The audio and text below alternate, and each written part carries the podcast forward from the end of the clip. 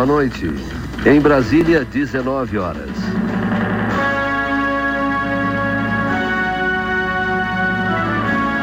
Para, para. Tá tudo errado. Isso aí é nas outras rádios. Aqui na Rádio Pinguim a coisa é diferente. Vamos de novo. Boa noite. Na Serra Gaúcha, 19 horas. Pam, pam, pararam, pam, pararam, pam, pam, tá, tarará, tá,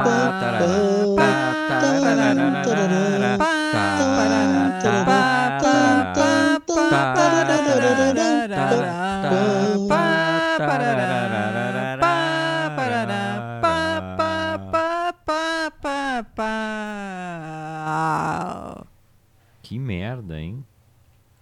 Outra voz. Um programa nada oficialesco. E com as estrelas mais descompassadas e desafinadas da radiofonia brasileira. A outra voz.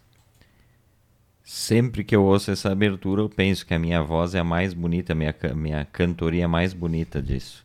Muito boa noite, começando por aqui mais um A Outra Voz de segunda a sexta-feira, das 7 às 8 da noite, aqui pela radiopinguim.com.br, pelo aplicativo, também aqui pelas fanpages Rádio Pinguim, Programa Outra Voz, uh, uh, Mesa Um Cultura, nossas páginas pessoais tem também o podcast a partir das 11 da noite lá no Spotify, para quem quiser baixar e ouvir. E as reprises, né? 23 horas, 8 da manhã e 1 hora da tarde, na programação regular da Rádio Pinguim. Acessem a programação da Rádio Pinguim, muita música, né? Uma programação bastante variada, com a sessão Suruba Musical do Pinguim, cujo nome já diz, né? É uma miscelânea de tudo que possa existir de música, do tango ao rock, do pop ao sei lá mais o que. Hoje é quinta-feira, esta é a edição 254 do programa Outra Voz, ano 2. E quem está comigo aqui, ela, suspense, ela quem? Velu Mac, boa noite, Velu. Boa noite, boa noite aos ouvintes, aos ouvintes, né? Hoje, finalmente, sem sacanagem com o meu som, eu acho, né? Não sei se Talvez um mesmo. pouquinho mais baixo o volume. É, não. Mas então tá, hoje tudo certo, né? Começando bem o programa. com, com som. Velu animadíssima hoje. Hoje foi mais do que o Boa Noite. Veio mais um texto aí, né? Hoje tá animada pelo jeito. É, é que quando me deixam com o som, daí já dá um certo ânimo na pessoa, né? Ajuda um pouco. E quando tem o pessoal acompanhando também, né, Verlu? Bastante também, gente também. começa a nos acompanhar por aqui. Já vou citando-os. Luiz Marasquinha Brianos, boa noite, Everton, Verlu, Dulidog e todos os amigos ouvintes. Boa noite, Luiz. Bem-vindo mais uma vez ao nosso humilde programa. A Débora Loz de Souza Notari, dando boa noite a todos. Boa noite, Débora, bem-vinda também. Hoje tem a estreia do Atraverso, né? Edição nova do Atraverso. Ontem Ronaldo Bueno esteve aqui no estúdio gravando e hoje está entrando no ar a partir das 8. Termina a outra voz, entra o programa Atraverso. O Emílio Roberto Wilde dando seu boa noite. Boa noite, Emílio. Bem-vindo também. Ele que fala lá de São Léo, né? Sempre com a gente aqui também. Vamos ver quem mais. Dinarte Albuquerque Filho, patrono da Feira do Livro poeta aqui com a gente também. Boa noite, Dinarte, bem-vindo. Sempre uma honra ter todos vocês aqui com a gente. A Rádio Pinguim também, sempre nos acompanhando. Que rádio, gente? Ela nos acompanha diariamente, dando a sua força, né? Ontem tememos pelo programa, a Velu ficou muito triste, saiu chorando do estúdio ontem. Chegamos a zero audiovência aqui, né? Aí a Velu tentou amenizar a situação para ela mesma. Ela disse que o marcador tava, tava dando erro ali, o Stream Here resolveu sacanear e nos zerar. Pode ser, né, também. Pode ser uma tentativa do Stream querer que a gente pague a versão, né? A versão que não é gratuita, que daí eles vão dizer que funciona melhor o, o sensor aí de, de, de áudio ouvintes. Aí nós vamos ter os números reais, né? Que é, passa dos 180 mil por minuto, né? Que nem aquela importante emissora lá que que esfregou esses dados na nossa cara uma vez, né, Verlu? Pois é, 180 mil, acho que é pouco o número de ouvintes que a gente tem. Mas antes. Tem os ouvintes e tem os ouventes, né? Então tem que somar tudo. Mas antes de, de entrarmos no estúdio, a Velu estava fazendo uma bela janta lá. O que, que é a janta, Velu? Estrogonofe. Mas daí eu entrei e me deparei com a seguinte cena: que só cenas veluniônicas. Só Velu que faz uma coisa dessa. Ela estava cozinhando, né? Fazendo estrogonofe, fogo aceso ali, mexendo e ao mesmo tempo ela tinha na outra mão uma chave de fenda e ela parafusava os cabos do, da panela. Panela velha que faz comida boa, é por isso que não troca a panela, Velu.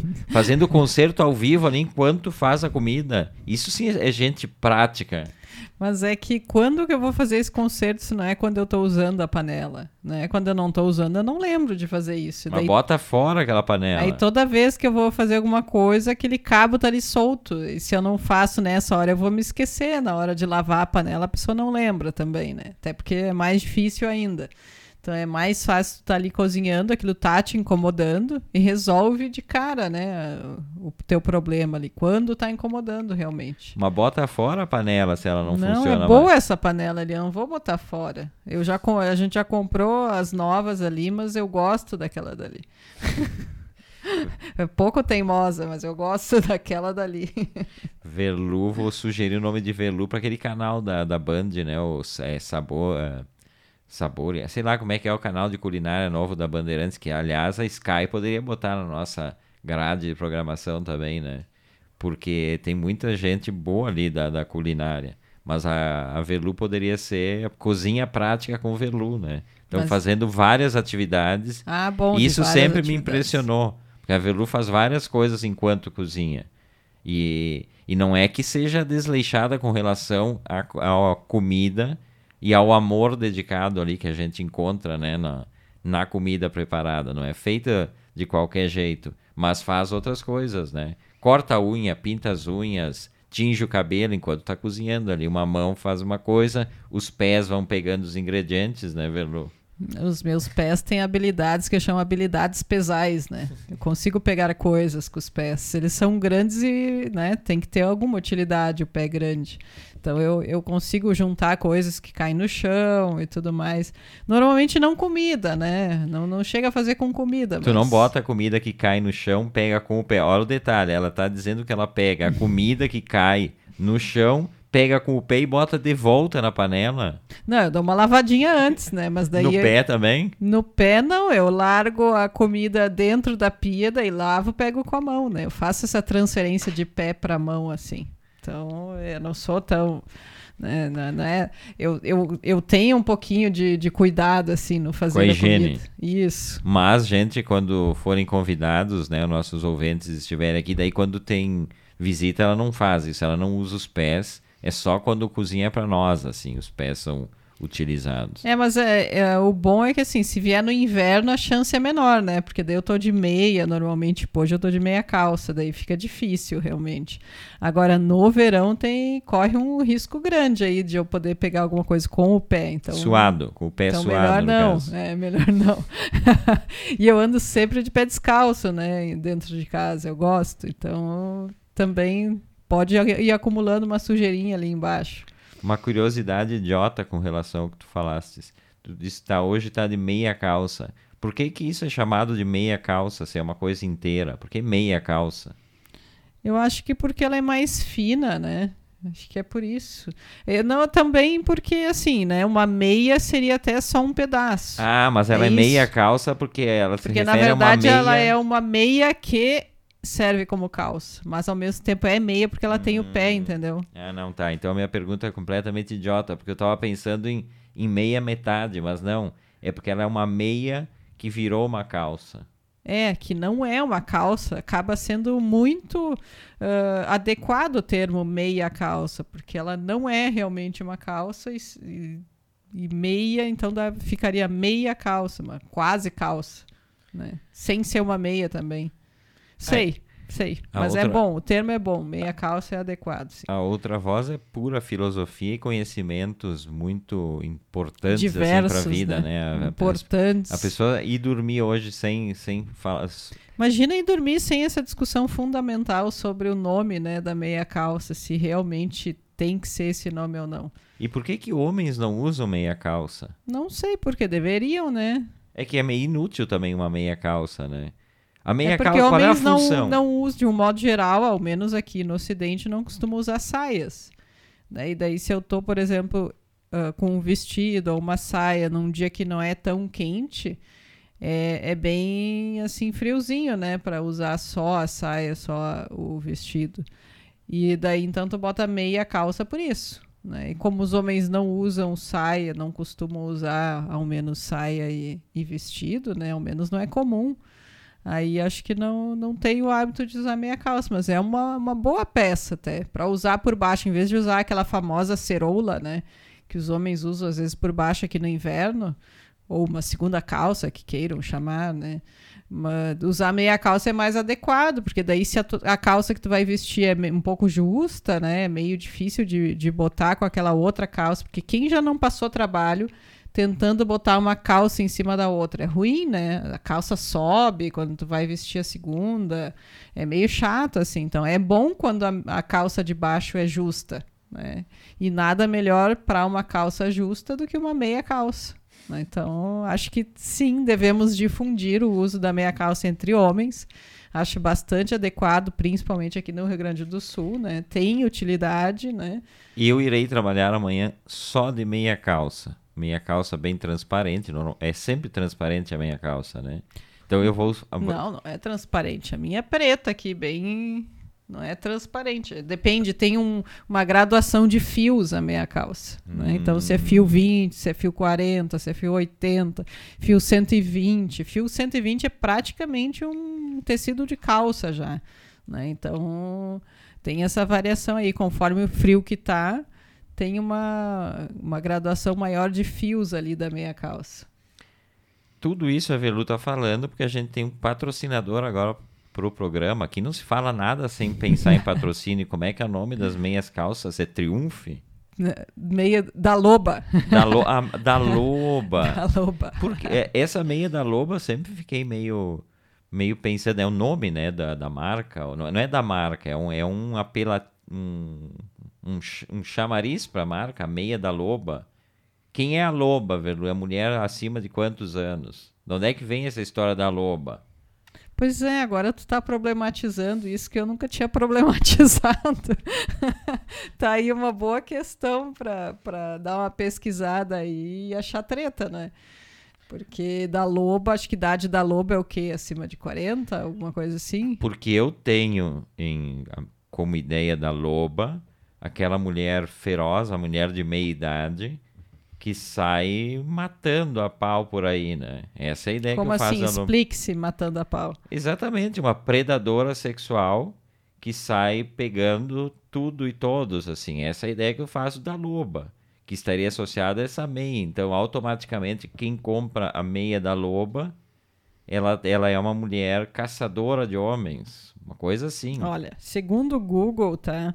Antes de chegar à terceira idade, a mulher ainda passa por uma fase mais peculiar, que ficou conhecida como a idade da loba. Muita gente diz que a mulher depois dos 40 já ganhou maturidade, serenidade para lidar com as surpresas da vida. Ah, então é, é serena. Isso. Eu já entendi como uma predadora sexual. Cada um interpreta como quer, né? É, não, mas é um bom assunto para problematizar aí.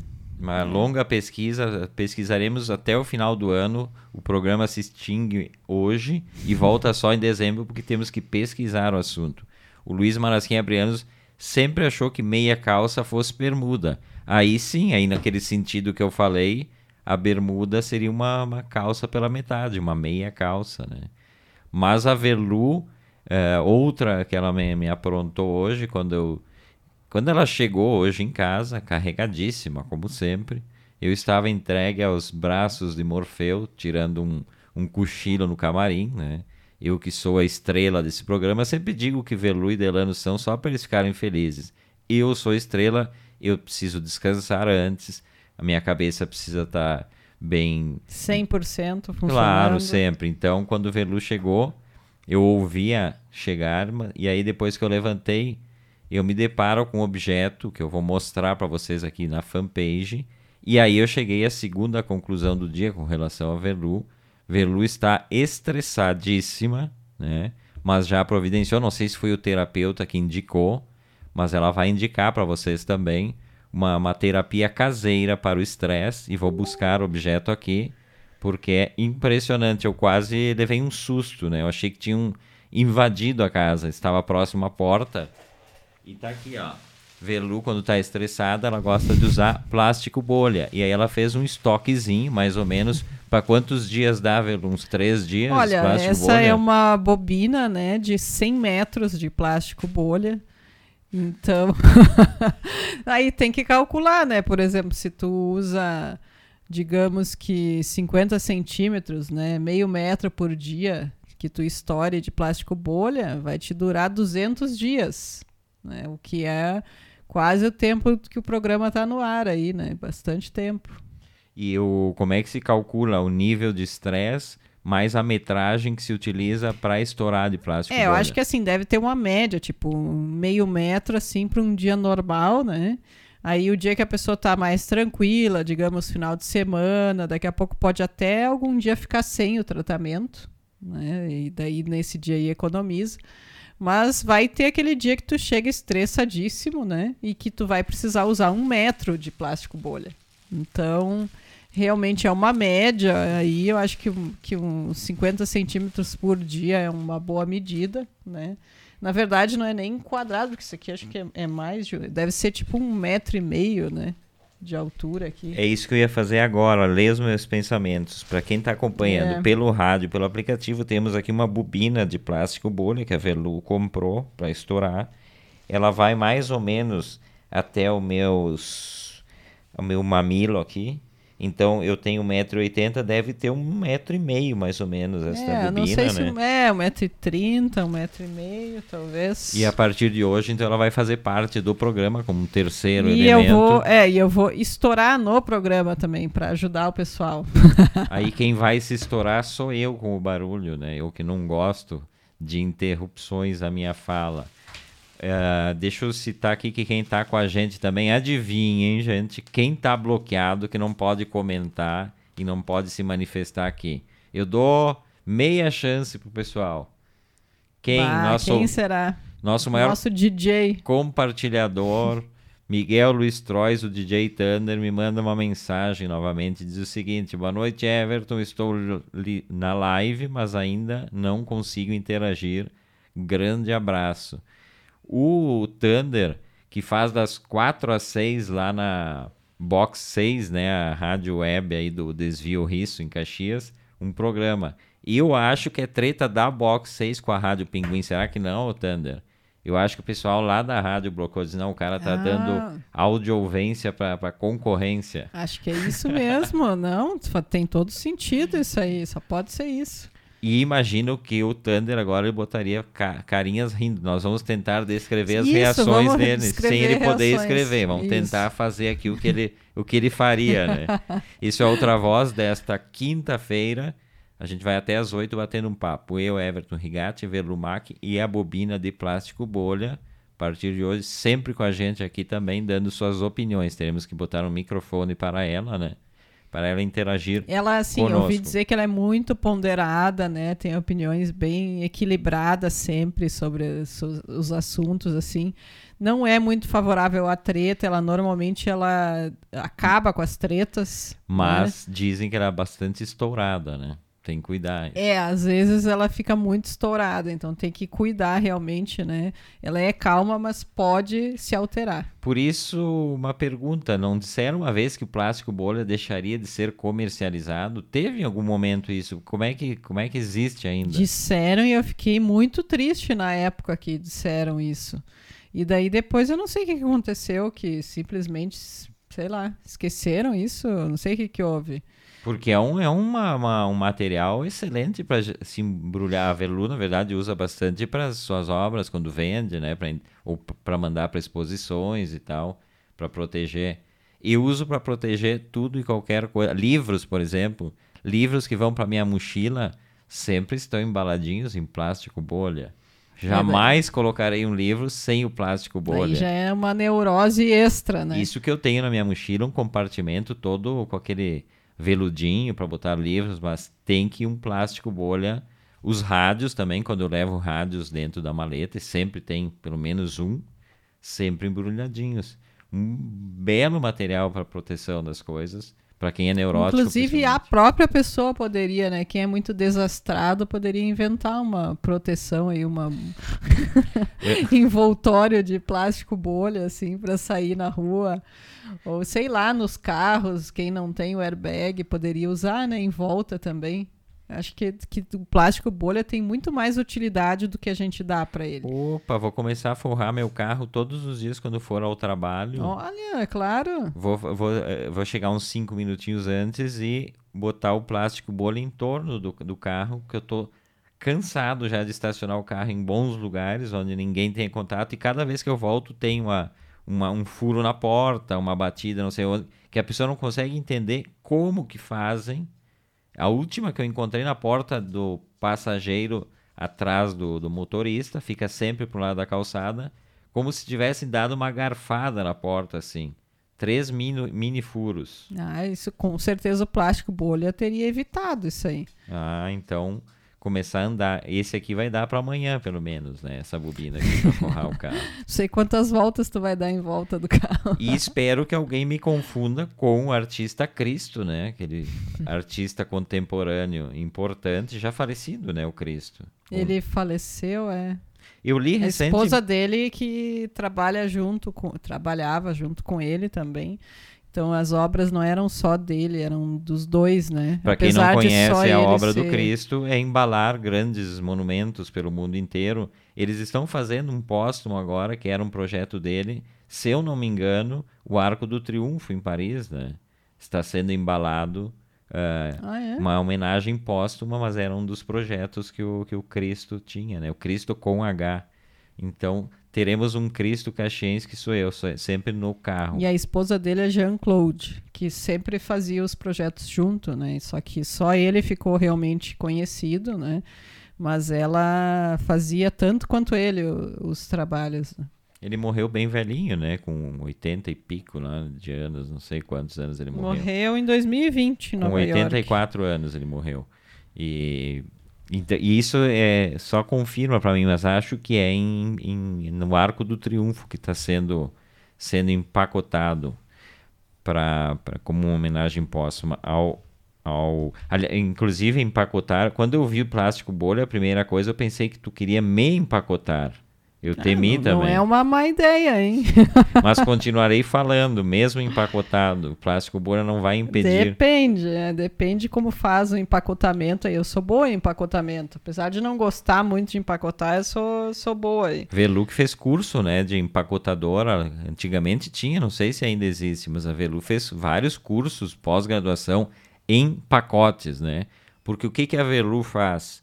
Quando ela tem que dar um presente assim de última hora e aí a gente não conseguiu comprar, a Velu tem um estoquezinho de algumas coisas aí. Então quem ganha presente da gente, não se iludam, nem sempre foi uma coisa comprada para a pessoa. A Velu encontrou ali na sua estantezinha e aí ela pega papéis amarrotadíssimos de presentes ganhos há 10, 15 anos atrás. Ela tem uma caixa enorme. Ela passa a ferro, o papel, o plástico ali, ela tem umas técnicas que ela fez na pós-graduação de empacotamento. Não é ferro, a ferro daí derrete, né? tem que ser com secador de cabelo. Você não tá por dentro das técnicas. E aí ela faz muitas muitas coisinhas assim com as mãos em torno do papel para disfarçar aquele amassado como se fosse o conceito do pacote dela amassado. É porque quando tu, tu bota né, o, o presente dentro do, da embalagem ali, tu dá aquela amassadinha para fazer o top, né?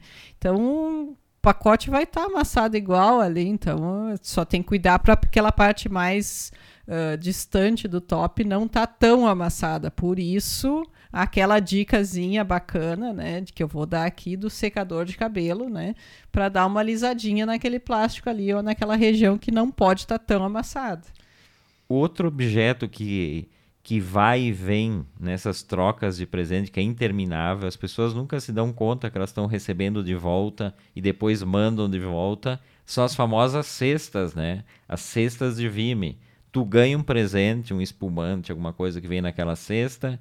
Aí depois, na Páscoa seguinte, para a sobrinha mais nova, tu enche aquilo de ovinhos e dá. E depois aquele miserável retornará em algum momento com queijo, salame, sei lá mais o que e aquilo tem uma vida eterna, né? Ah, eu tenho pavor dessas cestas aí. Apesar delas serem reutilizáveis, problema é que tu tem que ficar guardando ela, né?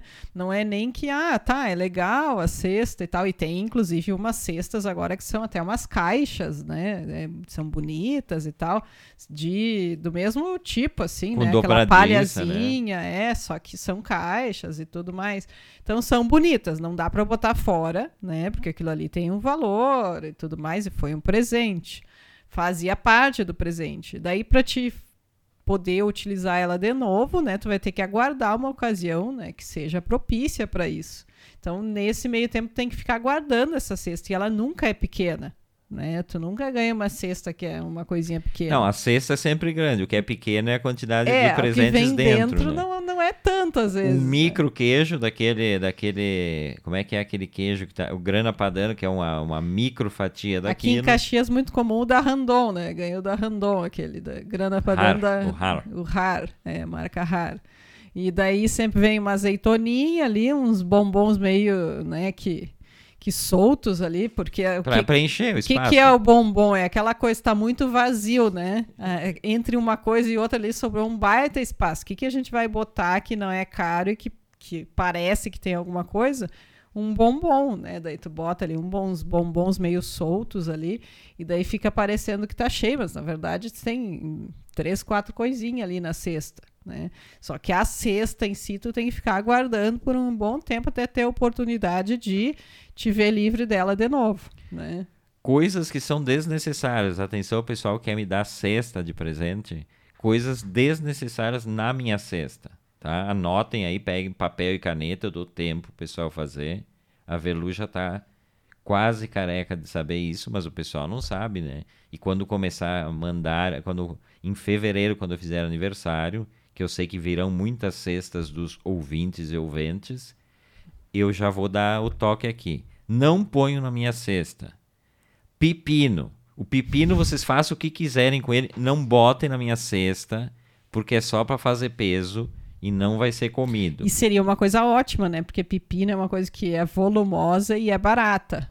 É uma, uma boa coisa para botar na cesta. Eu já gostei do pepino em conserva, assim, mas foram tantos bichos encontrados em pepino e a Velu falava tanto. Quando encontrava um, ela fazia questão de ficar a refeição inteira falando que tinha encontrado um bicho no pepino que eu parei de comer. Então, não como mais. É tipo goiaba. Velu, vem mais pro meu ladinho aqui, por favor, porque está fora de quadro. Pois vão dizer que a culpa é minha. Vou até ajeitar a câmera. Mas a culpa é... é... tua. A culpa é da Sempre. câmera que mais que não precisa vir no minha cesta de, de presentes? Cebola em conserva. Acho isso de péssimo gosto botar uma cebolinha em conserva. Hum. Aquelas cebolinhas pequenininhas. Bacana, no... sim. Tem aquela versão que, que, o meu pai chama é, homops. Ele falava, ele sempre queria isso, que é uma versão que é sardinha enrolada numa Ui. cebolinha dessas, né? Deve ser bom, inclusive. Não é comprava para ele, mas era, era um pouco fedido, assim. Então não, nunca comprei para mim. Queijo, quando vier na minha cesta, tem que ser queijo, um queijo bom, né? Um queijo diferente. Não o queijo de colônia que eu como todos os dias aí, ou queijo mussarela. A pessoa bota um saquinho de 100 gramas de mussarela dentro da cesta. Deixa sem, bota palha bastante. Aí se tem aquela palha de papel que também é para encher o espaço, né? Que pode ser tanto papel picado, que daí é uma boa, porque tu pode pegar todos os teus documentos, né? Todas Contas, as pautas do programa Outra Voz. Pautas né? do programa, tudo tu usa ali na tua uh, maquininha ali para como é que se chama ainda? Picotadora. Picotadora. E usa né, na tua cesta. Então é, é, é ótimo, porque tu, tu tem uma utilidade para aquela coisa que igual tu tinha que te livrar. Tá aí uma boa dica, ó, já pensando em negócio, né? Pegamos as pautas do Outra Voz, usamos a palha para encher a cesta, e aí o ouvinte que for presenteado Se ele, se ele descobrir uma pauta inteira de um dia do programa dentro daquelas picoteadas... E disser qual é o programa que está ali picoteado... Ele ganha, ele ganha um brinde extra, né? Que não vai ser esses que eu falei ali. ganha mais um monte de palha de... Outra coisa que não pode, tem que, as coisas têm que combinar, né? Se a cestinha vem com espumante, tem que vir com queijo, com salame, com uma copa. Mas às vezes tem coisas que são colocadas ali por causa do preço que destoam totalmente, né? Por exemplo, enfiar um azeite comum. Se é um azeite de oliva, vai. Mas tem gente que enfia o azeite comum, aquele o mais barato Apesar da promoção. Apesar de que o preço que o azeite comum tá agora tá, deve estar tá fazendo parte das cestas. Já deve ter o azeite de soja, aquele soia, para colocar junto na cesta. O preço que tá. Aliás, ao preço que tá, o pessoal vai fazer cesta de carne, né? Agora. Vem um pedaço de uma, picanha de uma vazio. Uma cestinha refrigerada ali, envolta com um, um, jornal, na verdade, daí tu usa o jornal para envolver a carne ali, não, né? Ficar um pouco na temperatura e dar um pedaço de carne na cesta kits que venham com, taças. Não botem taças dentro da cesta. Todo mundo tem taça é. em casa e principalmente as taças vagabundas que são colocadas Não, principalmente dentro. as taças com né, a propaganda da vinícola ali, escrito assim, sei lá, Vinícola Aurora, digamos, né? Tipo o nosso copinho aqui da Coca-Cola, que a gente faz propaganda de graça para esses ordinários, né? Vinícola... Pode vir com... Aí tá, aí que está Pode vir com escrito a marca ali no, na taça, desde que nos patrocine o programa. Ah, daí, daí está valendo, sim. Aí pode ser miolo, perine, pode ser a vinícola que quiser. Garibaldi, né? O Garibaldi espumante super premiado. Aí brindaremos todos os programas aqui, faremos bêbados o programa se necessário for, né?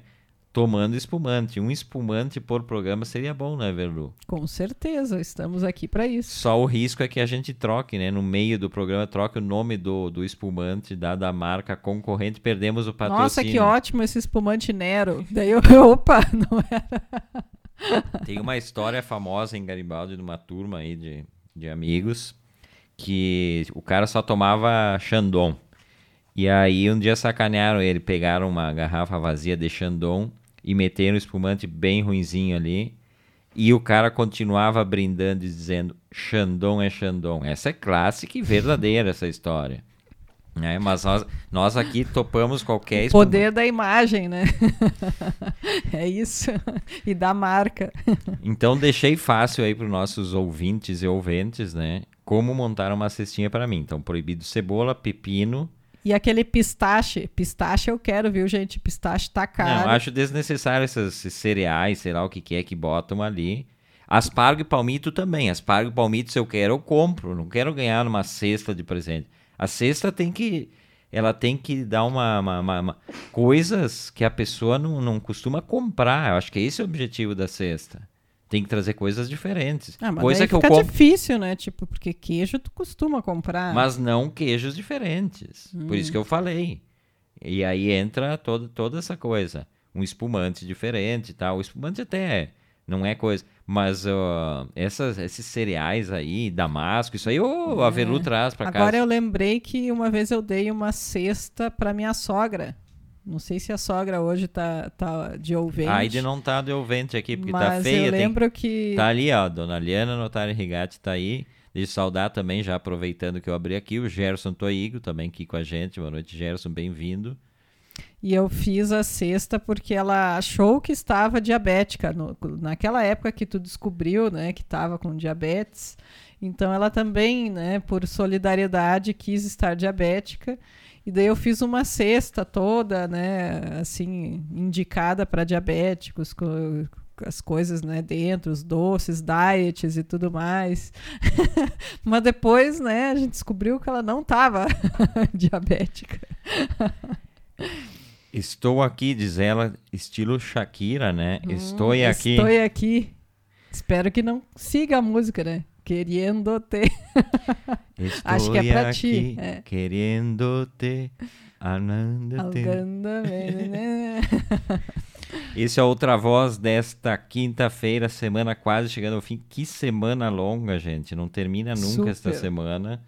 Tive que trazer a Velu pro estúdio hoje, ela estava desanimada, quis não fazer o programa, gente. Ela não queria fazer o programa, ela disse que se negava a fazer programa como ontem para zero pessoas, o que eu fiquei lamentavelmente brabo, né? mas não é, é mentira, é tudo mentira do Streamer Here.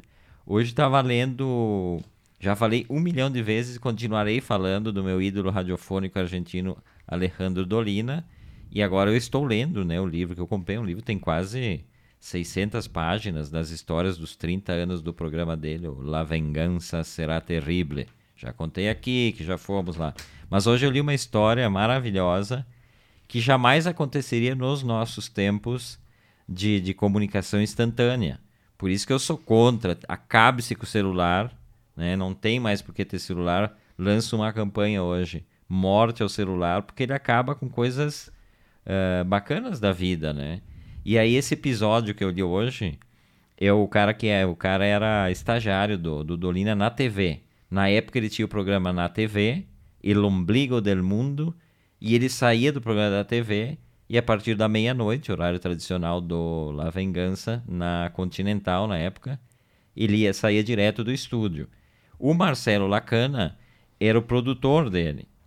E aí eles tinham uma esquetezinha no programa, dentro daquelas coisas que o, que o Dolina é genial, que era algum momento de algum período histórico que eles faziam em, em um minuto, eles contavam a história de alguma coisa, de um, de um Chopin da vida, enfim. E nesse episódio aqui, nesse programa aqui, a ideia foi falar do Napoleão Bonaparte.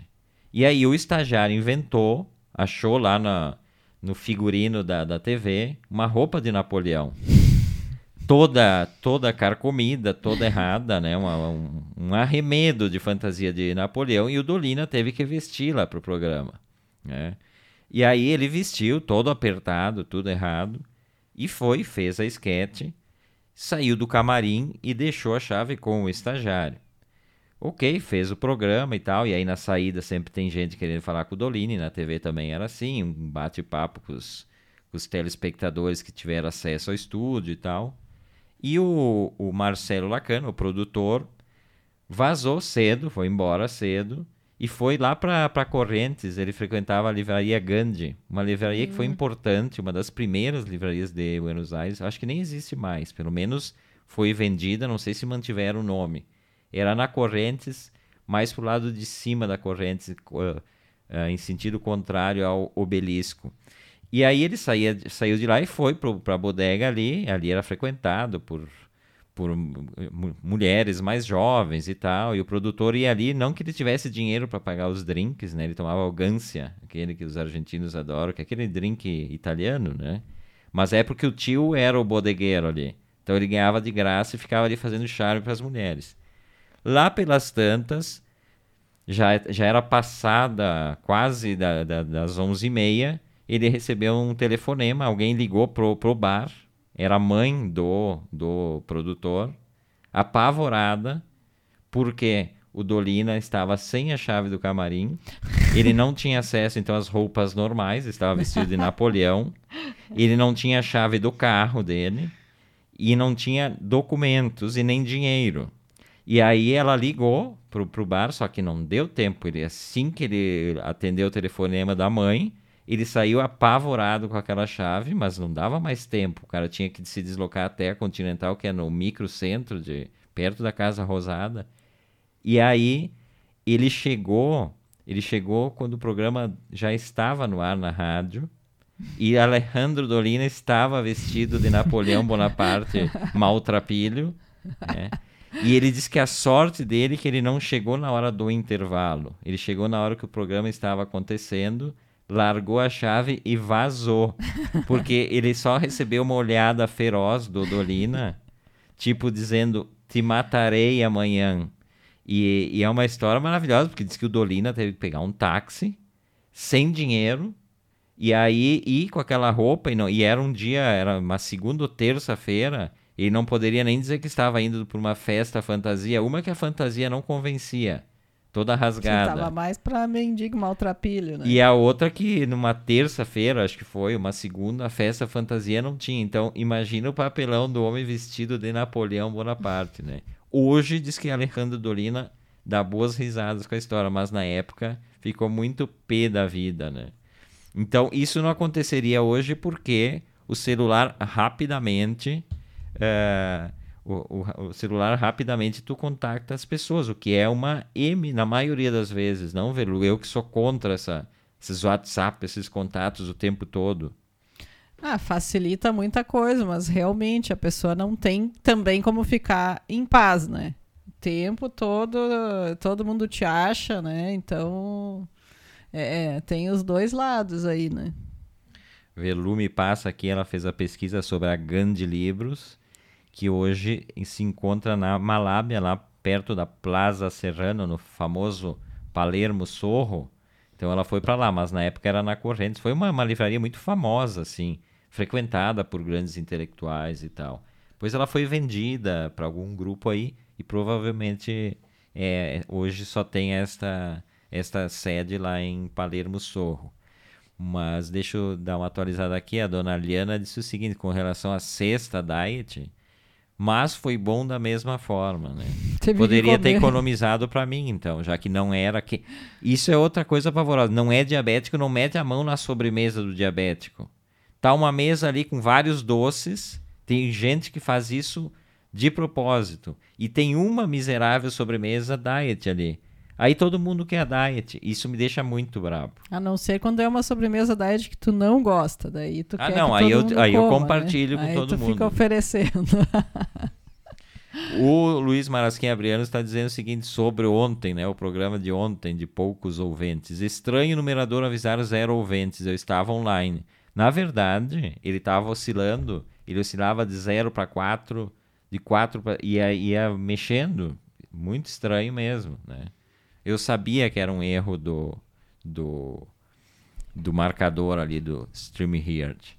O, outra, outra história ótima, rapidamente, do Dolini. Eu vou trazer até o fim do ano, porque é uma melhor que a outra. Ele é muito, com relação ao programa dele, a estrutura, ele é muito, muito duro, assim. Ele tem a estrutura há 30 anos e é daquele jeito. E ele foi convidado pela Embaixada Argentina em Roma, ele estava em, na Espanha uma vez por ano, o programa La Vengança Será Terrível lota o. Tem o. Como é que é o nome? Tem um teatro lá, El Galileu, em Madrid. E os caras são fanzaços do Dolina lá. Ah, que bacana. Então, uma vez por ano, nas férias aqui, eu acho, janeiro, fevereiro, eles fazem o programa lá. Eles estavam por lá e a Embaixada Argentina tinha um evento, a Embaixada Argentina em Roma, pagou hospedagem para todos os componentes do, do, do, da trupe ali do Dolina uh, hotel, passagem, parari, parará.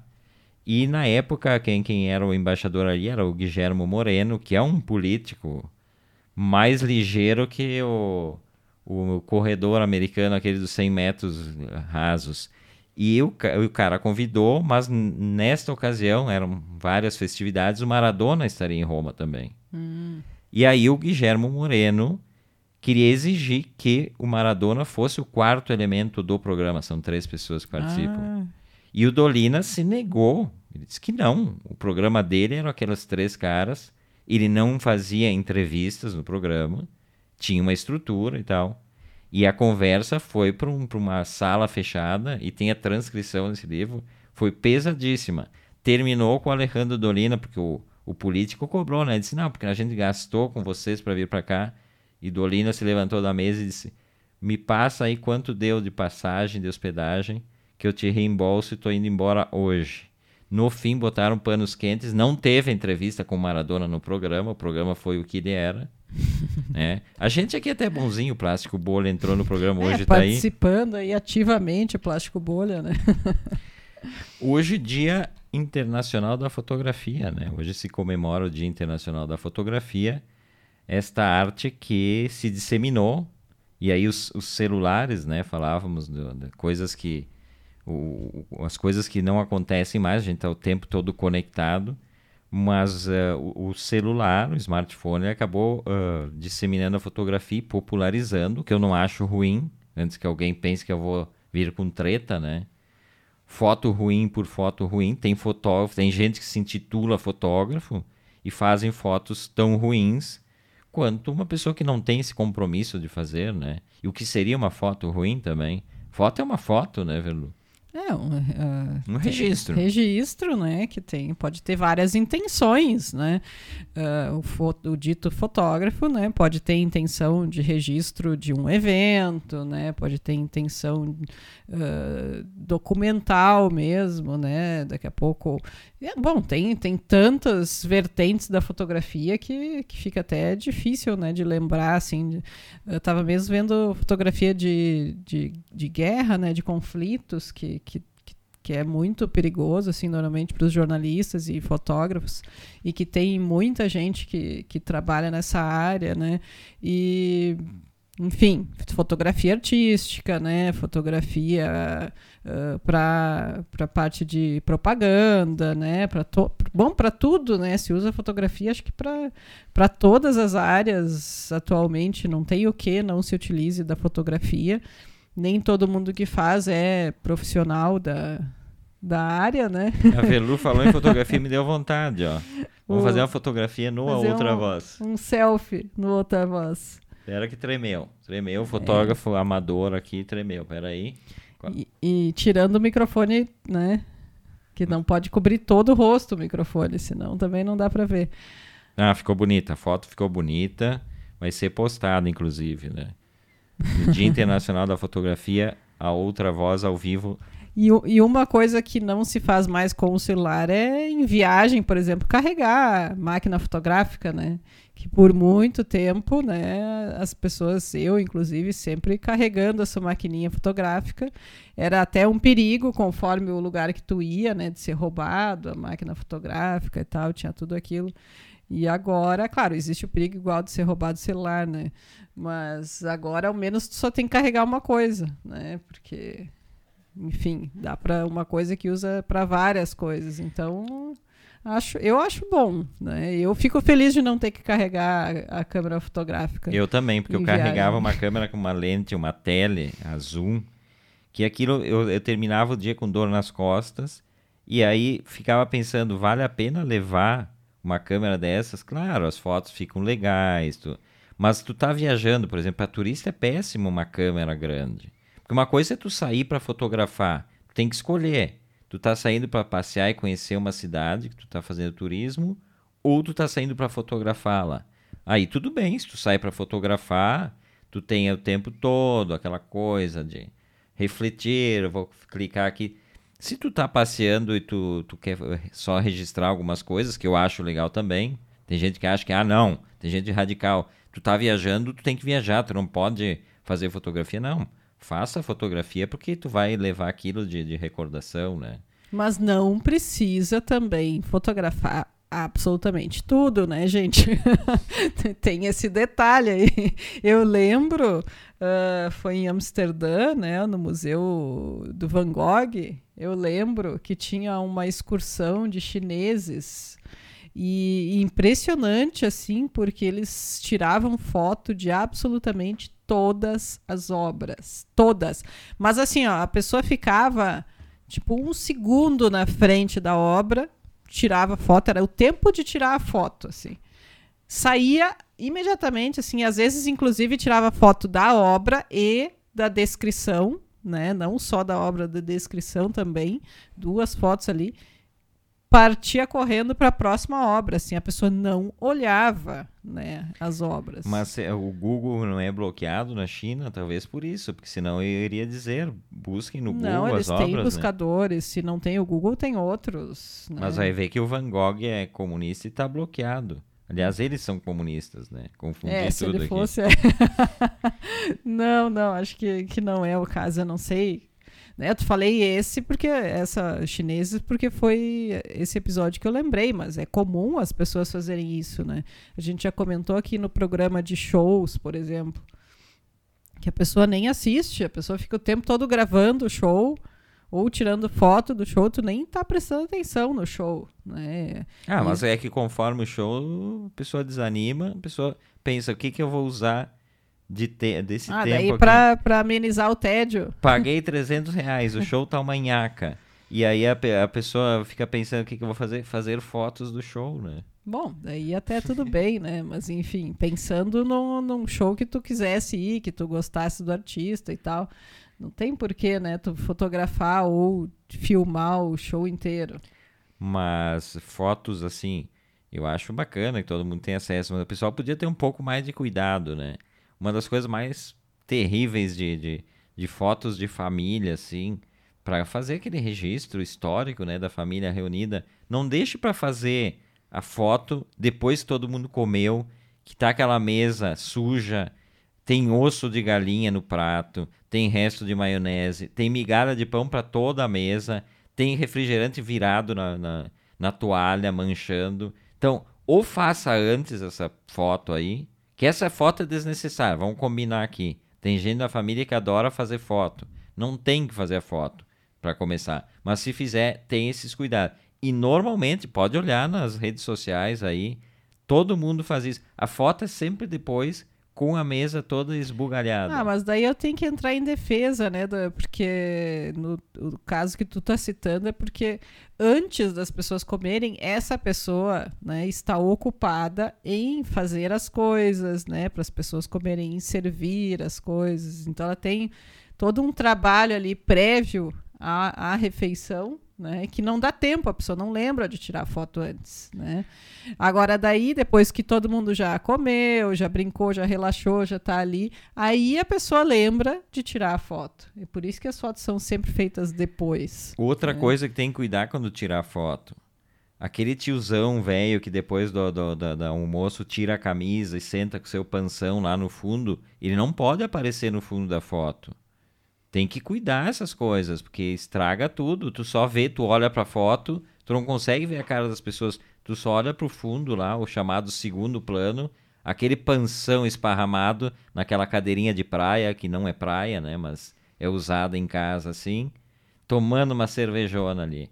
Não pode, é um cuidado mínimo que tem que ter, né? Tudo bem que as câmeras é, de celulares são é... boas, tem imagens boas, mete um filtro, mas não tem filtro fácil acesso assim para apagar pessoas da foto, né?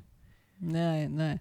É, mas daí é a vida como ela é, né? Que normalmente as pessoas não botam a vida como ela é no Instagram. Inclusive, se colocassem, seria até interessante, né? Mas essa foto aí que a pessoa tira, a pessoa não posta nas redes sociais. E, né? e uma dica boa, assim, quando faz foto de família, assim, casais e tal, nunca fazer muito juntinho todo mundo. Por quê? Mantém um certo espaço entre as pessoas. Quando tu brigar com a esposa, com o marido, já não for mais um casal, ou tu, tu brigar com a família inteira não se dá mais com ninguém, fica mais fácil para no Photoshop remover aquelas pessoas e botar ah, só fundo. bem mais tranquilo, realmente. Pode usar a varinha mágica ali, selecionar sem estresse Porque senão né? tem que recortar aquele, aquele é. abraço, por exemplo, em foto, desnecessário. Pense Fica nisso. sem um braço ali, né? Se tu tá abraçando, daí não dá muito certo. Fazem aqueles Photoshop é, caseiro, assim. a pessoa fica sem umbigo, sem braço, com uma perna grudada na outra, uma coisa estranha. É uma boa dica. Uhum. Isso aí tem que seguir, tem que fazer as fotos com um mínimo mínimo de separação. Aproveitando né, que estamos ainda em pandemia, vamos manter a distância entre as pessoas e já tira as fotos com a distância apropriada também. Por isso que eu e Velumac nunca somos vistos muito próximos nas fotos. Nossas fotos sempre têm uma distância respeitável, né? O que se antigamente, por exemplo, que se, se fazia foto e se, e se revelava, né? Tu tinha foto ali, Uh, tu precisava rasgar, né? Ninguém usava Photoshop nessa época aí, né? Pessoas comuns, assim. Quando se separavam, rasgava Só dava aquele um... tradicional rasgo na foto, Cada né? um ficava com a sua metade da foto, inclusive. Bonito. Isso era bonito. Isso era bacana. Só que daí, se era muito junto, também não dava, né? Por isso que tem que ter a distância ali, para poder rasgar a foto, inclusive. Então, é um ensinamento de há muito tempo já, isso aí. Bom, entrando nessa seara aí, tatuagem, né? Quando fizer uma tatuagem também, tu tem que dar um, uma, um desenho para as letras que tu possa modificar depois. Senão fica ali com o nome do miserável, da miserável Ou o resto assim, da vida. né? Faz bem pequeno, né? Se tu te sentir na obrigação de fazer, faz uma coisa, tatuagem bem pequena que tu facilmente depois possa fazer uma outra por cima e, e loca cobrir. E em locais onde pessoas, as pessoas não olham também, né? Também, é. Mas se tu fizer bem pequena, dá sempre para fazer um desenho, né? Alguma outra coisa por cima ali que não, não vai dar para ver que era. Né? Ou se, ou se, se a mulher ou o cara são grandes pegadores, e tem várias pessoas no longo da sua trajetória de caçador, vai, vai, usa isso e brinca, né? Cada, cada vez que briga com um, faz um, um X em cima, né? Ou, se é nesse sentido que tu falou, pode fazer de rena também, né? Porque daí vai durar pouco tempo, tanto o relacionamento quanto a tatuagem. Então, ah, é ótima ideia. Pensei que rena era o bichinho, tinha que desenhar a rena do Papai Não, Noel. Rena, assim. tatuagem de rena, né? Que daí dura ali um, um, tempo e sai depois. Mas por falar em Dia da Internacional da Fotografia, eu vou mostrar aqui dois livros que eu acho bem bacanas. Um fotógrafo brasileiro que eu sou fanzaço, que é o Miguel Rio Branco. A gente tem aqui o Mal de Cidade, que é um dos livros de fotografia dele. A gente já teve a oportunidade de ver essa exposição em galeria, que é um trabalho muito bom, né? Ele, ele, ele mostra uh, uh, o dia a dia da cidade do Rio, nesse caso, né? O modo de cidade, eu acho que a maior parte é no Rio, e é um livro de fotografias belíssimo, né? Um cara, um cara que tem uma, uma, uma estética da fotografia, uma, uma percepção muito boa da, da realidade, são fotos lindíssimas. Essa edição é da Cossack Naif, que já não existe mais, a editora. Mas Sim. imagino que já tenha sido reeditado. Por exemplo, tem uma aqui que mostra cérebros né, de, de animais à venda em mercado. É muito lindo o trabalho dele, né? Então, quando alguém se diz fotógrafo, é isso que se espera, né? Fotógrafo como um profissional artista da fotografia. Então, Maldicidade do Miguel Rio Branco é uma dica. Aliás, livro da Cossack Naif, que hoje mesmo eu vi um meme, né? Que tipo, ai, achava que eu não ia ter aposentadoria, mas eu comprei uns livros da Cossack quando estava no final ali, que eles estavam fazendo promoção, e agora já está valendo horrores os livros. Então, guardem os livros da Cossack, que no fim da vida ali, quando precisar de uma aposentadoria, dá para vender. Outro livro que eu acho bacana, e a gente fala da Polaroid, né? A Polaroid como uma, uma coisa de nostalgia tem as Polaroids, inclusive a Verlu tem uma, que usa a tecnologia digital, mas para dar uma, um aspecto de, de, de, foto antiga, a Polaroid, que foi um dos, dos divisores de água. É mais ou menos um, um princípio de um smartphone, né? Porque a possibilidade de fazer e ter instantaneamente a sua foto é ali, né? verdade. né? Então a, a Polaroid tem toda essa coisa da nostalgia que ela carrega é, e a digital é essa nostalgia com a possibilidade de tu ter né, a coisa impressa ali, o ter o físico, né? Que é o que, que, é o que tu não tem mais atualmente. Que é o grande, o, o grande lamento né, que se faz da questão da fotografia que vai se perdendo, porque os arquivos digitais não se sabe até quando, né? Estraga o HD, tu perde. E assim, tem a foto com o Alejandro Dolina, perdi a foto num desses arquivos, me culpo até hoje. E então tem também essa coisa do, do, do, do, do meio de armazenamento, né? Da, da, da, da como é que se diz? Uh, o físico ali, a foto no papel é outra, mas ninguém imprime mais, lamentavelmente. Poucas pessoas mandam imprimir, até pelo excesso, né? As pessoas têm até preguiça, a gente fez é, 50 que daí a fotos. Pessoa, 50 é, né? Tu tá. Normalmente a pessoa tem mais de mil fotos. Faz uma viagem, tem mil fotos ali. Aí tem que selecionar, porque tu não vai imprimir mil fotos, né? Que vai custar muito caro. Então a pessoa tem preguiça realmente de, de fazer essa seleção aí. E de fotógrafos de cotidiano, né? O grande Henri Cartier-Bresson, que é para mim o fotógrafo mais importante. Tem gente que tem a cara de pau de dizer que é o Henri Cartier-Bresson de tal cidade ou outra cidade. Espero que estivesse muito bêbado para falar uma coisa dessa sério. Não, não pode se atacar um homem como o Bresson dessa forma, né? Mas um grande fotógrafo do cotidiano que até hoje é, é referência para um monte de gente. E aí tem esse livro, uh, o, o, livro da Polaroid, né, da Tasken, como é que é? Tasken. Tasken, que é aquela editora importante, né, de livros de, de arte. E tem o, o Polaroid Book, que tem só fotos feitas com Polaroid. É maravilhoso também. Imagino até que tem edição em português desse livro aqui, mas é um livro que vale a pena para quem gosta de fotografia. O Andy Warhol também tem um livro de que tem todas as, ele fazia muita uh, Polaroid, né? Muita fotografia de Polaroid. Então ele tem um livro também com as fotografias dele. Acho que a gente tem, inclusive. E tem também um livro para quem, quem gosta de teoria, né? E não é chato o livro, rapidamente citar aqui, A Câmara de Pandora, do Juan Fontcuberta, que é um espanhol. É um livro interessantíssimo para conceitos de fotografia que eu recomendo também. Esse foi o A Outra Voz desta quinta-feira, comigo Everton Rigatti Velumac, que retorna na segunda, Velu. É isso, beijão, bom fim de para todo mundo e quase sextou. Beijos para todos. Amanhã estamos de volta. Tchau.